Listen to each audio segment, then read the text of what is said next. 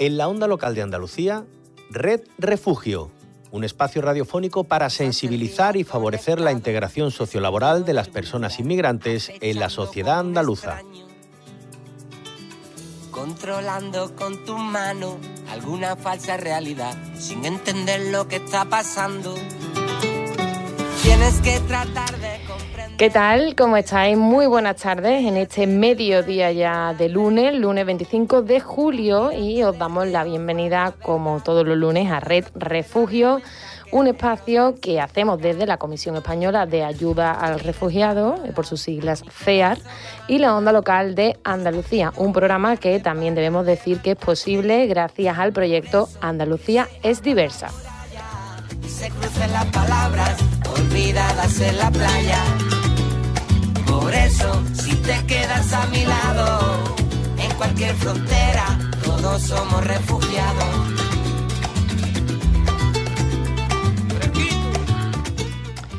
Y hablamos en Red Refugio de personas refugiadas, personas que huyen por motivos como pueden ser una guerra, lo estamos viendo con Ucrania, eh, por una violación de sus derechos fundamentales, una persecución por motivos ideológicos o religiosos o por pertenecer a un determinado grupo social o colectivo.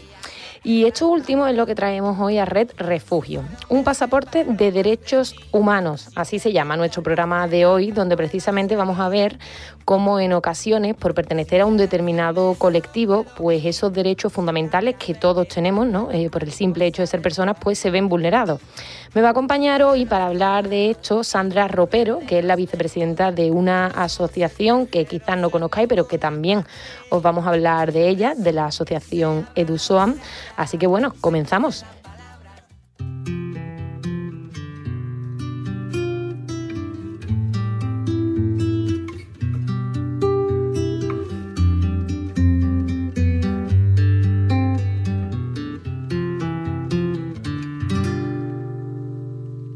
...1950... Bueno, pues seguro que estáis echando de menos a, Luis Luismi, ¿no? Luismi Millán, el compañero que, como sabéis, me acompaña siempre cada lunes aquí en Re Refugio. Hoy no ha podido venir. Bueno, todos sabemos que son malas fechas, ¿no? Verano, viaje y lo hemos pillado fuera de casa, pero él, como siempre, nos deja el trabajo hecho. Siempre lo hace cada vez que falta por lo que sea, ya sea por un viaje, porque no se encuentra bien, siempre deja ese trabajo hecho. Por supuesto, no podía ser de otra forma. Tenemos nuestra caravana musical que ya suena y, bueno, lo que traemos hoy es una canción de un viejo conocido en este programa, que ya hemos traído algún tema de él, Marwan, eh, y seguro que suena, se titula Canción a mi padre. Dice cosas tan bonitas como esta, fijaos, donde las madres esperan con el plato en la mesa sin la certeza de que sus hijos regresen para comer. Tan niño y ya refugiado, con cordones sin zapato y un kilo de garbanzo para los doce, y a comer y a comer. Vamos a escucharla un poquito para entender qué significa vencer. Te hiciste un hombre de golpe cuando eras adolescente. El bien que en esa guerra le hiciste un corte de mangas a la muerte y las olas celebrando que llegaste a España en barco. ¿Y qué le voy a hacer y qué le vas a hacer si tú también naciste en el Mediterráneo? Y en Madrid te enamoraste de una flor que hoy es mi madre. Y aunque hablabais diferente, os entendíais como nadie. Y buscasteis un futuro en pantalones de campana. Y aún sigues llevando a casa tantas flores sin pasar por casa, padre, no sabré explicarlo. Demostraste ya hace mucho que para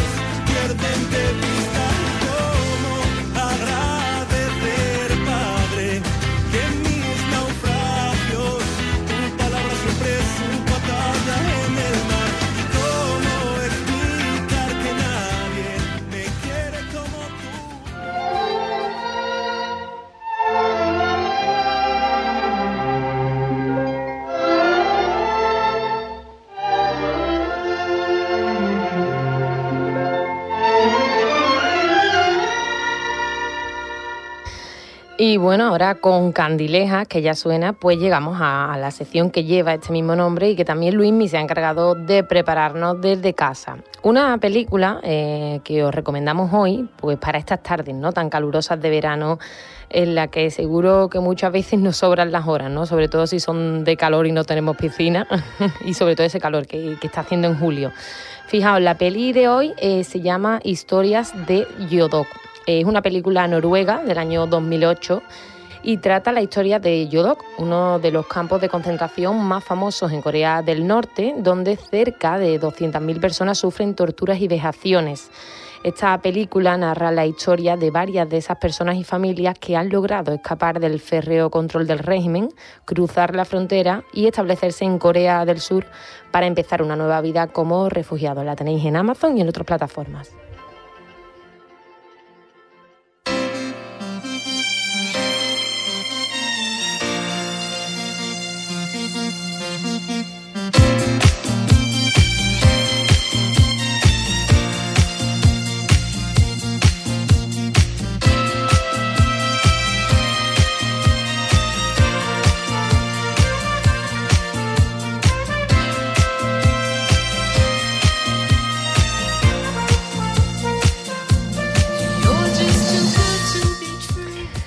Y ahora sí, vamos con el tema de hoy de nuestro programa Red Refugio, eh, Pasaporte de Derechos Humanos. Os cuento que esto, Pasaporte de Derechos Humanos, como se llama el programa, eh, es un juego, así es, se trata de un juego de una dinámica que pretende ofrecer una reflexión sobre las barreras legales, también psicológicas y sociales a las que se tiene que, que enfrentar el colectivo LGTBIQ en el día a día y en diferentes países del mundo él o la participante de este juego se pone en la piel de otra persona con el fin de leer la realidad desde un punto de vista diferente. Y bueno, el objetivo es desarrollar eh, la empatía e intentar cuestionar las reglas. Eh, en CEAR Sabemos bien que las personas del colectivo LGTBI pues, se enfrentan a demasiados retos, ¿no? demasiados obstáculos en algunos países del mundo. Hablamos de, persecución, de acoso, violencia, pena de cárcel e incluso penas de muerte en algunos lugares.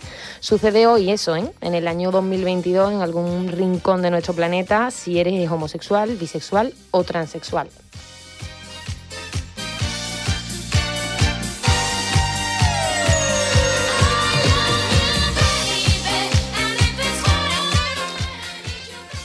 Pasaporte de Derechos Humanos, que ahora Sandra, a quien ya he presentado eh, previamente, nos va a ayudar a conocer mejor y conocer cómo se juega y cómo se desarrolla, pues fue una de las actividades que CEAR llevó a cabo en su Semana del Refugio y también en el contexto de las celebraciones con motivo del orgullo en Sevilla junto a la asociación EduSoam y a Together, que también la conocemos ya bastante en este programa, pues nos instalamos el pasado 23 de junio en una de las carpas de la Alameda en Sevilla con este juego, por el que pasaron decenas de personas. La verdad es que estamos muy contentos y contentas con el resultado. Irán, Marruecos, Chad, Honduras, Tailandia, Polonia, también Italia y España ¿eh? fueron algunos de los países en los que analizamos la situación del colectivo LGTBIQ concretamente de hombres y mujeres homosexuales y transexuales. La respuesta, como os digo, fue muy positiva y es que todas aquellas personas que pasaron y participaron en el juego pues quedaban totalmente sorprendidas, ¿no? En la mayoría de las ocasiones, cuando, cuando conocían qué ocurría si hubieran nacido en otro país y tuvieran una orientación o identidad sexual concreta.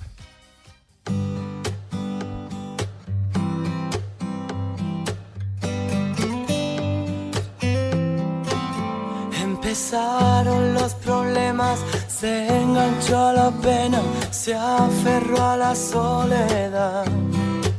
Ya no mira las estrellas, mira sus ojeras cansadas de pelear, olvidándose. Y para que sepáis en qué consiste el juego, cuál es la dinámica, de dónde surge, importante también, pues para eso nos acompaña hoy, como ya os he adelantado, Sandra Ropero. Sandra viene como parte, como vicepresidenta, si no me equivoco, de la asociación EduSoam, de la que también vamos a hablar para que conozcáis un poquito. Pero bueno, es que Sandra también es la persona que hace un tiempo, y no mucho, se inventa este juego. Bueno, ya la tenemos con nosotros, así que lo primero que voy a hacer es darle la bienvenida. Sandra, bienvenida a Red Refugio. Hola, buenos días María José, gracias por invitarme. Nada, encantado nosotros de tenerte. Eh, bueno, digo yo, Sandra, que, este juego Pasaporte de Derechos Humanos, eh, acabo de decir, fue una idea tuya, ¿no? Eh, cuéntanos, antes de, hablar un poquito del juego y de desarrollarlo, pues cuéntanos en qué momento de tu vida estabas y cómo y por qué te surge esta iniciativa o esta idea de crear esto, que, además como, como en forma de juego, ¿no? Sí, bueno, esta idea surge, yo estaba de voluntaria europea en Italia, haciendo con el programa de voluntariado europeo.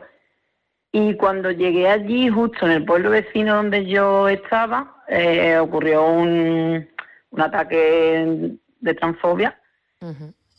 Entonces mi cooperativa como se activa y quería llevar a cabo un proyecto de sensibilización en la zona y me lo propusieron a mí porque cuando me hicieron la entrevista sabían que había ya hecho cositas conectadas con el tema de la comunidad LGTB.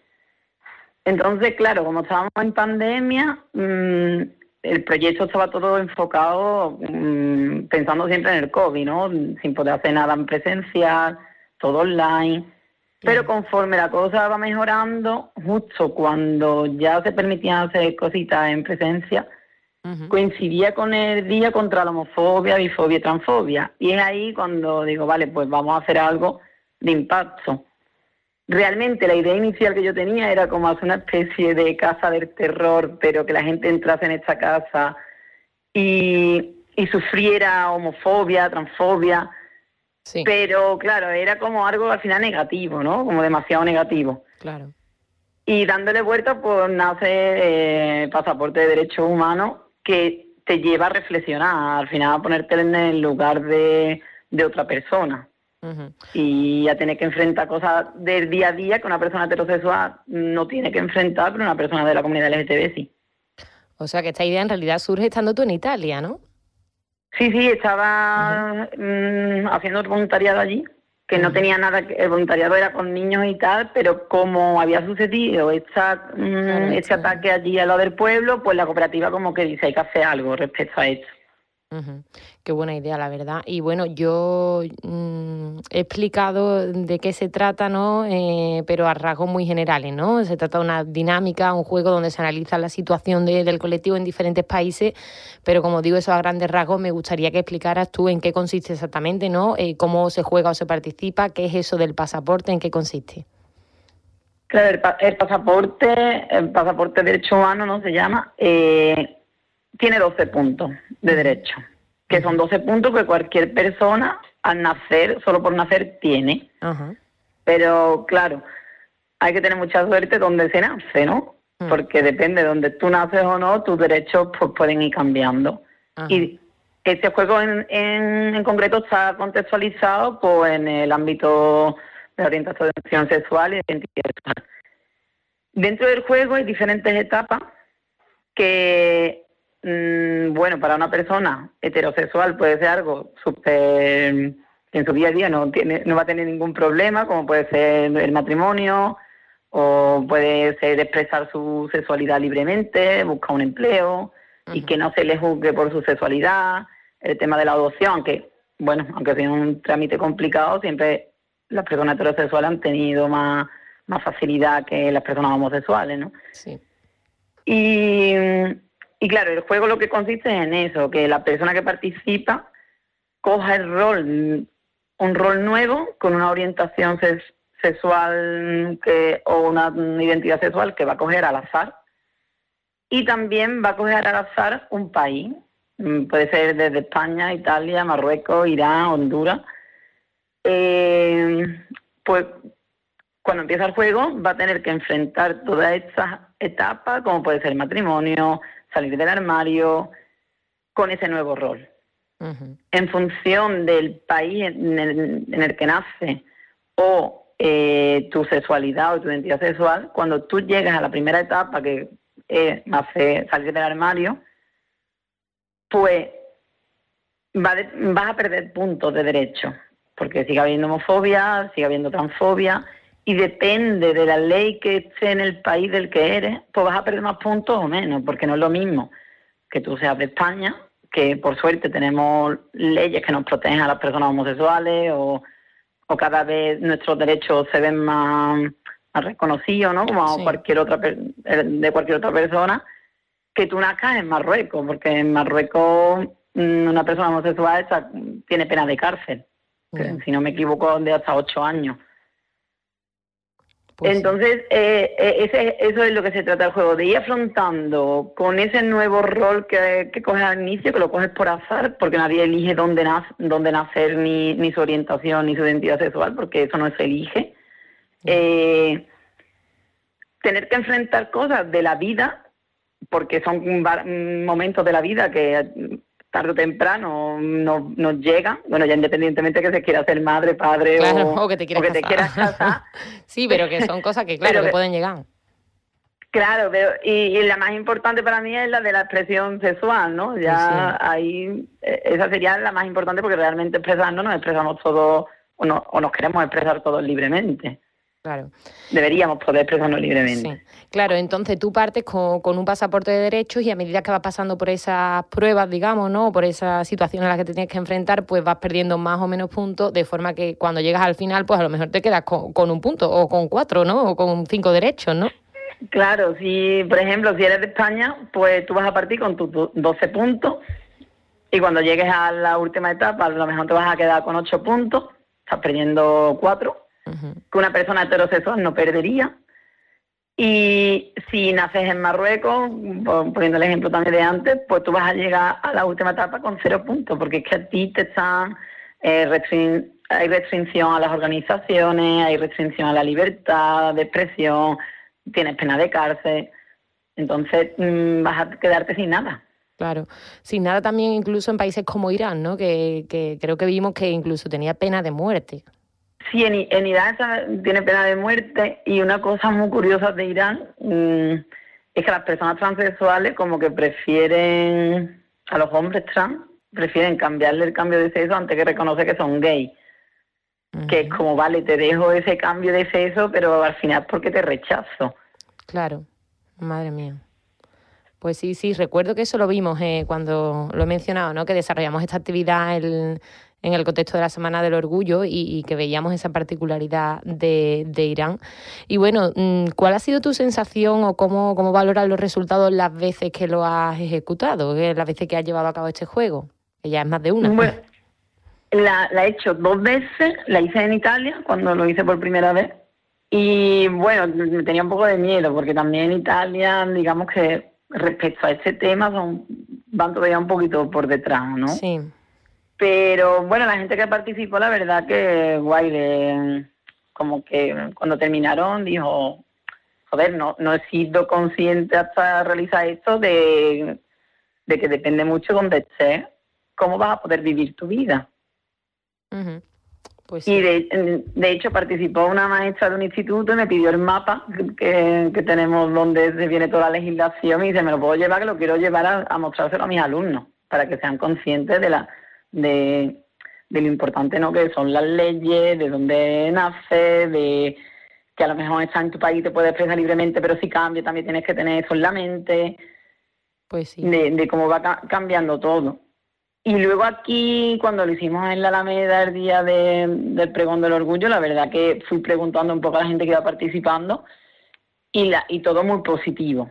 Claro, había gente que decía, más o menos te lo espera, pero no al nivel, ya cuando te van dando datos, cosas tan concretas, a lo mejor no te llega a esperar que en algunos sitios sea tan extremo. Claro. Pues sí, yo, yo ese día estaba y la verdad es que sí, fue la gente que se quedaba en muchas ocasiones o dependiendo también por el stand por el que pasara, ¿no? Y, y lo que dijera sobre todo lo, que se enteraran que decía la ley, pues, pues se sorprendían. Y Sandra, antes de despedirte, sí que yo he mencionado que tú eres vicepresidenta de, de DUSOAM, una asociación que habéis conformado entre un grupo de personas, jóvenes, ¿no? amigos también, si no me equivoco. Háblanos un poquito de, de DUSOAM, ¿no? ¿Qué, fin tenéis? ¿Cuáles son vuestros objetivos y en qué estáis trabajando? Porque me consta que, que no paráis, ¿no? Sí, sí, por, suerte no, paramos. De, de hecho, ahora en verano cumplimos dos años de que confundamos la, la asociación. Qué bien. Y fue por la pandemia un poco, porque era una idea que con uno de mis mejores amigos veníamos rondando siempre. Y no sé, como la, la pandemia, el estar cerrado fue como el, momento de decir, vale, ahora nos vamos a poner con esto. Vamos a escribir al tema de los estatutos, todo, para cuando salgamos y a registrarnos. Y hasta ahora nos hemos dedicado mucho al tema de, de la animación con niños, con adolescentes, dinámica, mm, todo mucho al entretenimiento, ¿no? Pero bueno, ya mm, poco a poco nos vamos metiendo en otros ámbitos que también nos, interesan más. Los, objetivos de nuestra asociación, sobre todo, están basados en el tema de la igualdad, el respeto de los derechos pero no solo llevamos la parte social, también llevamos educación ambiental. Que, que como comentaba, en la asociación no solo llevamos la parte social, también llevamos la parte de educación ambiental, porque al final, mm, más ahora en los tiempos que estamos, es algo súper importante que tratar. Y bueno, sin desviarme, mmm, llevamos como dos años trabajando sobre todo en el tema de, de la dinamización de la educación con niños y adolescentes y por suerte en, este, en estos dos últimos meses hemos estado llevando a cabo proyectos de diversidad sexual, que hemos intervenido en cinco pueblos y, y lo que no, lo que tenemos así en, en futuro de aquí a diciembre, pues ya son proyectos de educación ambiental, también temas de, dinamización, envejecimiento activo y, y bueno, pues después de ahí a seguir creciendo, esperemos. Claro que sí. Pues... Y haciendo redes, porque lo de trabajar con vos, con SEAR, con Together, por al final es una oportunidad de hacer redes y, y, poder intercambiar ideas. Por ejemplo, el juego de pasaporte de derechos humanos, para mí ha mejorado después de hacerlo la primera vez y seguirá mejorando, obviamente, porque al final intercambiar las ideas puede ayudar a ir mejorando, ir mejorando las cosas.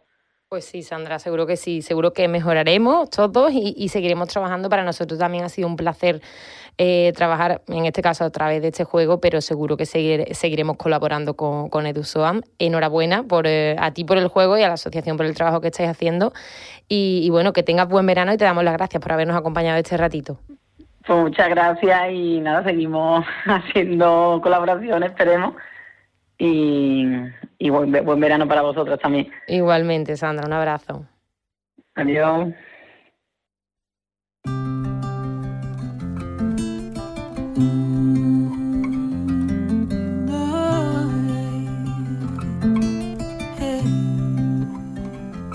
Compta amb mi a l'últim sospir de la nit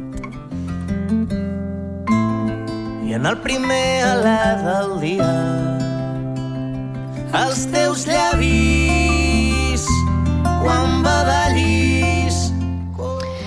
Y este sábado se conmemora una jornada a la que nos sumamos desde CEAR. De hecho, llevamos años denunciando esto. El 30 de julio es el Día Mundial contra la Trata de Personas, una fecha que tiene la clara intención de concienciar a las personas y sobre todo a los gobiernos acerca de la grave problemática que ha acarreado la expansión de este delito a nivel mundial.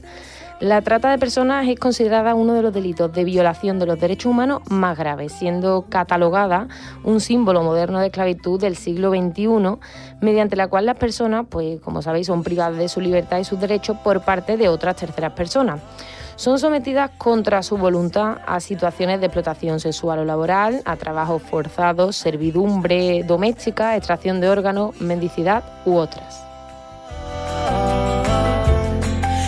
que les ales. Jo seré aquí. En este año 2013, la Asamblea General de la ONU decretó, eh, bueno, desde el año 2013 decretó el 30 de julio como Día Mundial contra la Trata de Personas y bueno, cada año se establece un tema o un lema que permite analizar el estado de esta cuestión y para 2022 el lema es uso y abuso de la tecnología, en el sentido de que la tecnología y el Internet pues son herramientas que aunque permiten la trata de personas también pueden impedirla. Internet es una herramienta que, que puede permitir captar a personas, reclutarlas o explotarlas, pero también las fuerzas y, cuerpos de seguridad pueden usar esta herramienta pues, para capturar a criminales e incriminarlos, valga la redundancia, a través de pruebas digitales y también como método ¿no? para ayudar a las víctimas. En este sentido, se busca una reflexión sobre el tema y también la cooperación con el sector privado para prevenir y luchar contra la trata de personas. vamos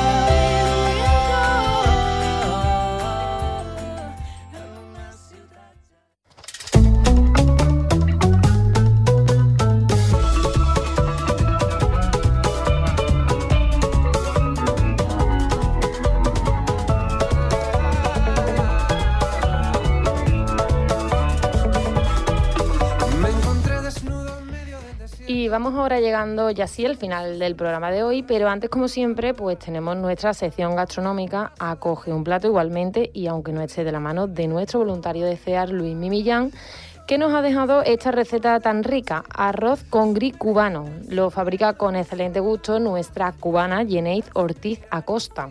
Dice cosas muy bonitas de su propio plato. Fijaos, en Cuba, cuando es festivo, siempre se hace. Es la comida que se come cada fin de año, así que me recuerda a fiesta, a ilusión de un nuevo año que empieza y añoranza de otro que dejamos atrás se hace menos de una hora y su sabor ya ha traspasado fronteras, pues se ha convertido en un plato típico en otros países de América Central.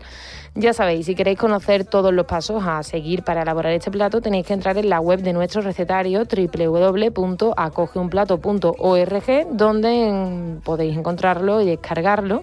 Ahí están todas y cada una de las recetas que recomendamos cada lunes en Re Refugio. Recetas internacionales, platos que nos han enseñado las personas refugiadas a las que atendemos en CEAR. Platos con mucha historia, mucho sentimiento y, por supuesto, mucho sabor.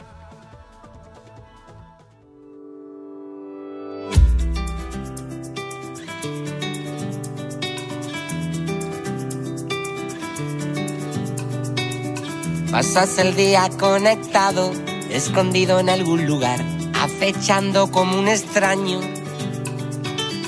controlando con tu mano alguna falsa realidad, sin entender lo que está pasando.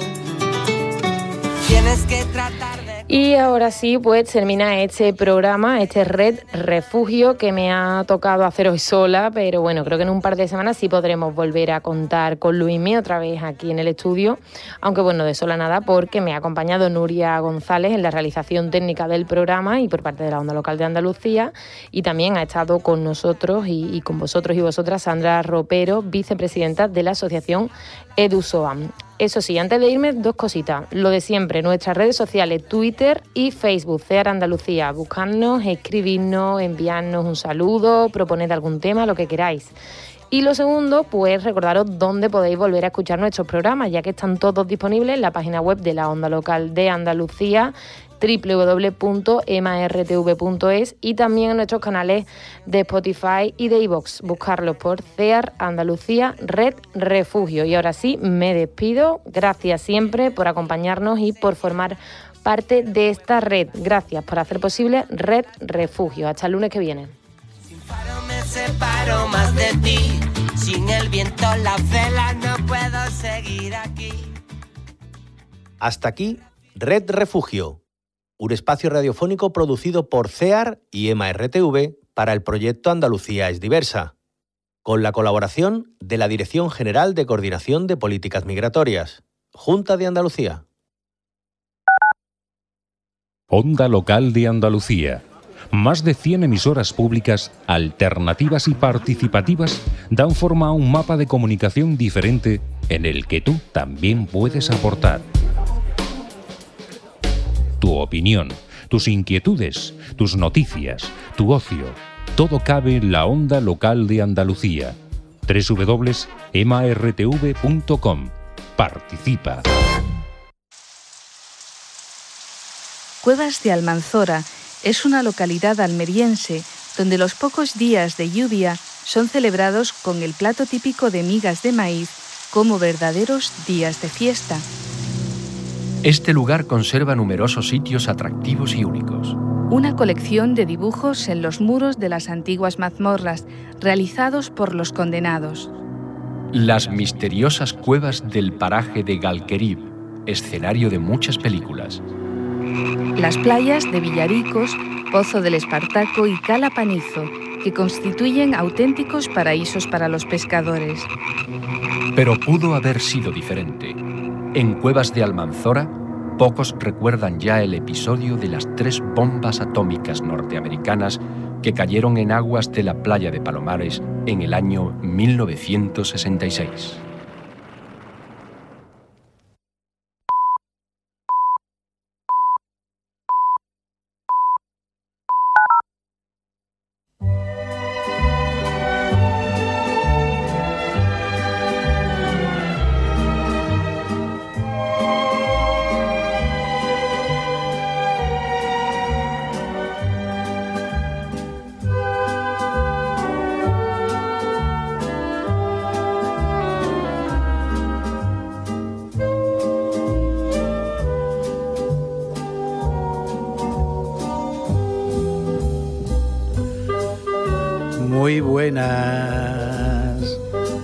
Bienvenidos una semana más, Cine del Paraíso, que ya sabéis que estamos aquí siempre dando el callo con temas de cine, o de cultura, o de teatro, de música, pero preferentemente cine o que tengan algo que ver con el cine. Y todo siempre a través de la onda local de Andalucía, con Paco López en el micrófono y con el amigo Juan Ureva en los controles. Y vamos a tener un programa muy español. La primera parte va a ser muy andaluza, de armería. Y la segunda, pues va a ser de un gran actor y de un, un género cinematográfico que hubo en España en los años finales de los 60, 70 y que vamos a contar aquí algunas historias. Y vamos a comenzar, como siempre, pues con una canción con nombre de mujer.